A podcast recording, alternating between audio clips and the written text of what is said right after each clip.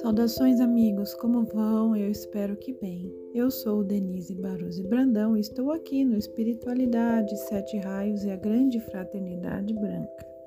Hoje eu trago a parte 4 do podcast Manual da Luz.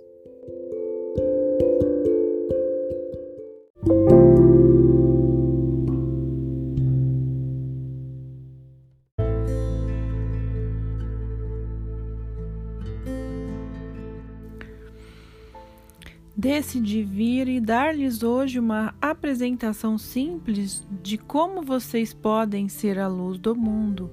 Espero que se lembrem que é uma oportunidade sem paralelo para estabelecer nos corações dos homens, mulheres e crianças que contatam em suas próprias órbitas em seus negócios, em suas atividades pessoais e aqueles de vocês que estão conectados com a vida pública, em seu público, em um entendimento de que o serviço mais perfeito que qualquer ser não ascendido pode prestar. Não importa qual seja seu credo, crença ou religião, é mudar a qualidade de seu próprio sentimento e dos outros para um esforço construtivo. Os primeiros Os primeiros cristãos são um exemplo maravilhoso disso. Eles se sintonizaram tão profundamente com a consciência do, de seu líder e mestre que incorporaram seus sentimentos e transmitiram-nos instantaneamente para aqueles com quem estavam cercados. Dessa maneira, eles fizeram mais convertidos e criaram um padrão maior de modo de vida do Cristo, de que todos os palestrantes que os seguiram nos séculos desde o ímpeto natal do registro de Jesus foi removido para a dissolução dos corpos físicos do último dos discípulos e apóstolos que caminharam sobre a terra. Agora, novamente, chegamos perto, nós devemos retornar, tanto quanto desejar. Agora, amados filhos de Deus, em nome do grande Deus de luz e da vida, em nome do sol do sistema, em nome de Shambhala e da santa grande fraternidade branca, a qual eu sirvo, dou-lhes a minha bênção, que a estrela da minha própria luz brilhe sobre suas cabeças que o amor que senti por sua evolução encha seus corações, que se tornem tão incendiários espirituais que em qualquer lugar que se movam aparecerá luz. Cada fluxo de vida que contate seja preenchido com o fogo do Espírito Santo. Que nunca, em nome do Deus que o criou, deixe qualquer ambiente ou fluxo de vida no mesma sombra que você o encontrou isso agora é sua responsabilidade.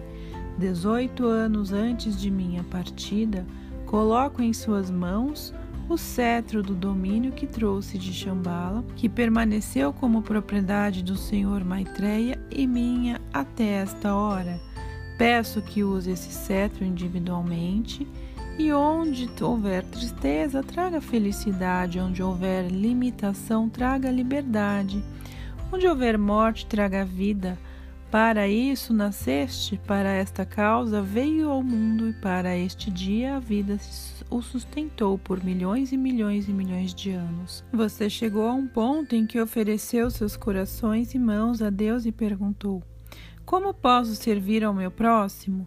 Digo-lhe que não há uma experiência em sua vida desde o momento em que seus pés tocam o chão pela manhã até que sua cabeça repousa sobre seu travesseiro à noite, que você não tem oportunidade de trazer mais luz para alguma parte da vida animada ou assim chamada inanimada, seja do reino humano, do reino elemental, do reino angelical, do reino de quatro pés ou da natureza como um todo. Regar uma planta que está seca deixa-o feliz, fazendo-a emitir luz você vê? É tão simples quanto a isso. Oportunidades estão ao seu redor para emitir luz. Você se lembra do garotinho que o mestre Ariel estava treinando no controle da energia? Às vezes, quando as experiências da vida pesavam muito, ele dizia para si mesmo: Espere que meu mestre não me peça para emitir minha luz hoje. Eu estou pedindo a você agora, cada dia, cada hora, a cada minuto, para emitir sua luz. Quero lábios para sorrir, corações para contar, almas para ter uma nova fé, porque vocês são meus embaixadores. Quero que as sombras retrocedam, a luz do sol esteja presente, os medos e todos os terríveis agonias das quais a consciência humana é herdeira, que desapareçam quando você se aproxima, de modo que, quando caminhar por toda a extensão de uma sala, daquela luz que vai à sua frente traga harmonia. A oportunidade é sua e agora deixe-me ver sua atividade no amor, que eu agradeço. Sanat Kumara Thomas Prince Private Bulletin Amado Mahashohan, 17 de março de 1957 Assim como você vê os vagalumes brilharem no crepúsculo e aprecia a beleza de sua radiância, pode captar uma imagem de como a humanidade da Terra parece-me com o olho interno da fraternidade, exceto que a uniformidade da luz está tão longe quanto aquela pequena luz do inseto. No entanto, em um relance, o mestre pode olhar para todos os 10 bilhões de membros da raça, encarnados e desencarnados, e de sua consciência cósmica mantê-los todos dentro de um espaço semelhante, a cerca de uma mesa de 45 centímetros colocados diante do olho físico.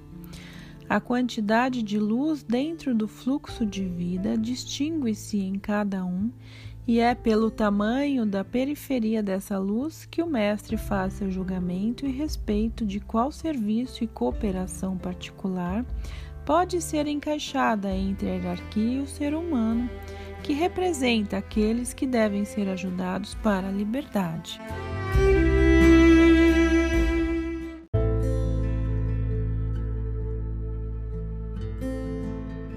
Assim, os alunos que trabalham com os mestres não são escolhidos pela sua personalidade, mas pela sua luz. Uma certa intensidade de luz, uma certa amplitude da esfera de influência coberta por sua irradiação é exigida pela lei cósmica, antes que mais do que assistência pessoal comum possa ser dada.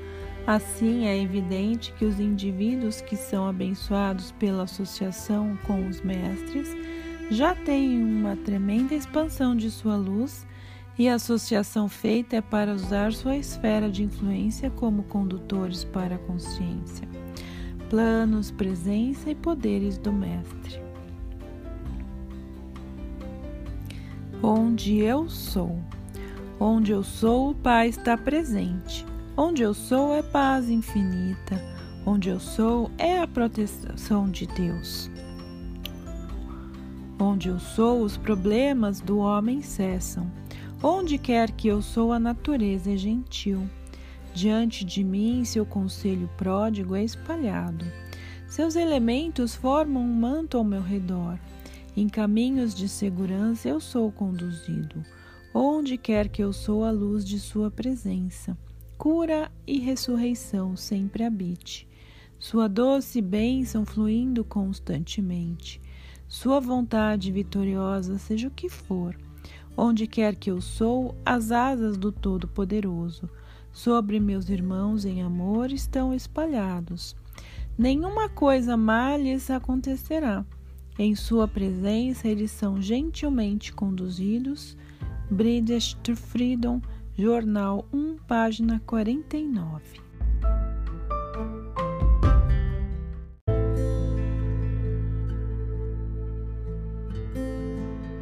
Amado Arcanjo Zadkiel, a diferença entre o raio e a chama. To Freedom Journal, livro 4, página 44. O livre-arbítrio é sempre dado pelo Supremo Deus. Agora, deixe-me manter sua atenção por um momento na diferença de atividade entre o raio e a chama. Quando a inteligência autoconsciente dentro de si mesma deseja criar, sua primeira atividade é enviar um raio. A duração desse raio, a força dele, o poder de sustentação dele, tudo isso é determinado pelo serviço que o raio deve prestar e o lugar para o qual deve ir. Como a natureza de todo fogo é sempre acender, quando esse fogo chega ao seu destino, ele imediatamente irrompe em chama viva, subindo, enquanto retorna à sua fonte para completar o ciclo de sua existência. A lei da vida é um círculo, como você sabe, e tudo eventualmente retorna à sua fonte. Então, primeiro você tem o raio, depois a chama. Agora vamos tornar isso mais simples possível. Quando seus pais deuses apaixonados desejaram criar cada um de vocês, o que eles fizeram primeiro? Eles enviaram um raio de luz de seus próprios corações para a substância luz universal.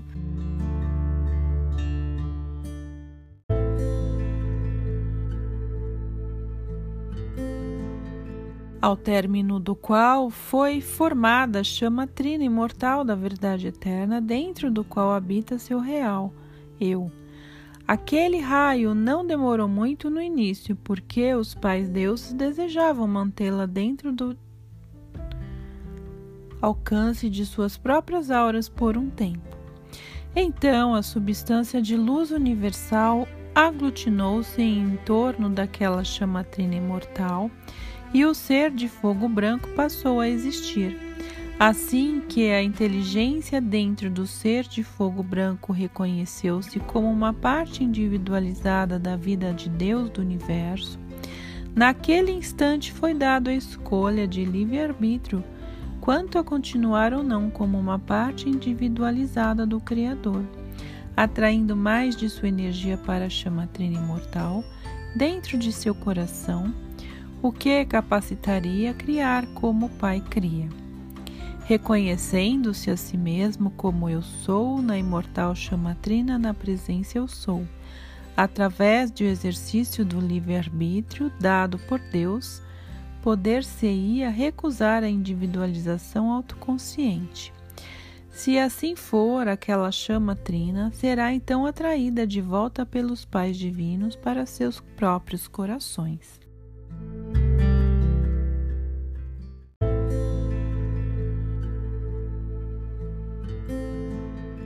Eu acredito que isso nunca lhes foi explicado antes.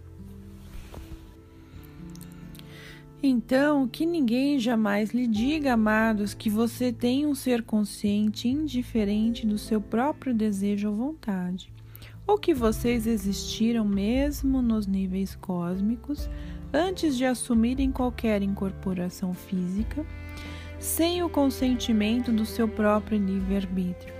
Para cada ser de fogo branco individualizado, presença eu sou cósmica, que aceitou a responsabilidade de ser um co-criador com o Pai, havia pelo menos uma dúzia ou mais que escolheram retornar ao universal, porque era mais confortável apenas para permanecer uma parte do todo, ao invés de assumir a responsabilidade pessoal da individualização e do uso das energias da vida. Portanto, você tem o raio do coração dos Deus Pais, em cujo término surge a chama trina imortal, e tem inteligência autoconsciente dentro dessa chama, ciente de seu próprio ser, fazendo sua primeira escolha quando se já a tornar-se um co-criador ou retornar ao coração dos pais deuses de onde veio. O uso desse mesmo princípio de livre-arbítrio continua através da divisão do ser de fogo branco nas chamas gêmeas. Talvez uma chama gêmea escolha associar-se com os seres na primeira esfera, e a outra pode ir para a segunda ou terceira esfera cada um tendo tanta liberdade e oportunidade quanto desejo extrair do raio cósmico de seus pais deuses, o que for necessário para cumprir seu plano divino. Naturalmente, a fonte de cada raio, chama e virtude é o coração de Deus. No caso deste universo, o amado Elohim Arturus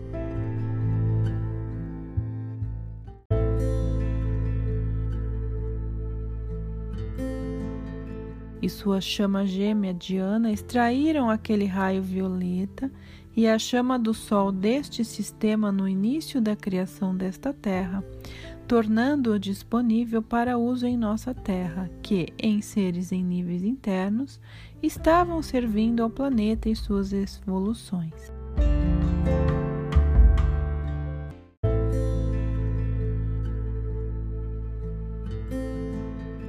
Então, através do processo de diminuir sua ação vibratória e poder, aquele raio violeta e chama foram disponibilizados para nós usarmos em qualquer esfera onde eles serviam conscientemente, convocados por todo e qualquer um que, sinceramente, deseje sua ajuda benéfica. No entanto, aqui estará o ponto que gostaríamos de enfatizar o raio é arremessado de forma descendente até o ponto onde a chamada surgiu, onde a atração magnética da energia invoca-o conscientemente. Então, começando o retorno à sua fonte, aquele raio torna-se uma chama que sobe, porque foi dito tantas vezes é da natureza da chama, sempre acender visto que luz é vida, a própria vida de Deus, a substância do raio e da chama que surgiram como resultado da invocação consciente de alguém. Essa luz é a própria essência da vida que anima qualquer projeto ou atividade. É por isso que tantos bons movimentos de natureza espiritual e secular deixam de ter vida quando a corrente de vida magnetizante na forma física faz sua partida para níveis internos, na chamada morte. Via de regra, os seguidores da doutrina que aquele magnetizou não entendem totalmente esse poder de invocação e seu uso e por isso aceitam e usam a colheita que foi o resultado da magnetização do raio pelo fundador do movimento e o estabelecimento e sustentação da chama por aquele.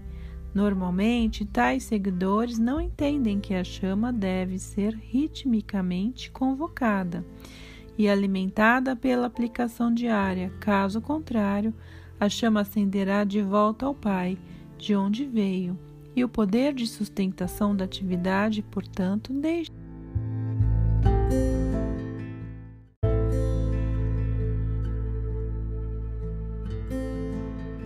Deixa de estar na oitava física.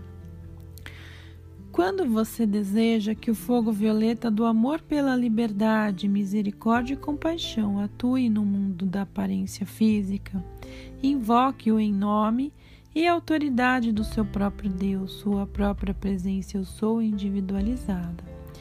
O raio violeta e a chama tornam-se cada vez mais poderosos à medida em que forem chamados ao longo dos tempos, em todas as esferas, por cada ser divino, bem como pela nutrição daqueles grandes seres que serviram e atraíram este raio e chama bem aqui na terra incluindo o próprio grande Sanat Kumara.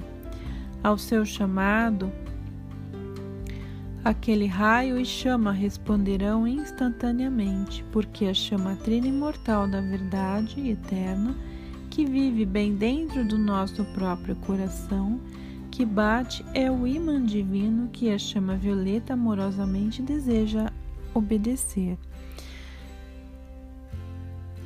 Então esse raio imediatamente torna-se uma chama viva e começa o processo de ascensão. Isso novamente representa a atividade dual da força centrípeta e centrífuga. Agora, para sustentar a chama violeta neste mundo de aparência física, deve haver fluxos de vida autoconscientes para atuar como ímãs para estas chamas, com mentes e corações dispostos e uma compreensão da eficácia desta aplicação. Essas correntes de vida devem continuar a atrair essa chama com alegria e banhar ritmicamente aos veículos físicos etéricos, mentais e emocionais de si próprios e de toda a raça nesse fogo sagrado e de toda a raça nesse fogo violeta. Assim, eles sustentam sua atividade aqui na atmosfera da Terra.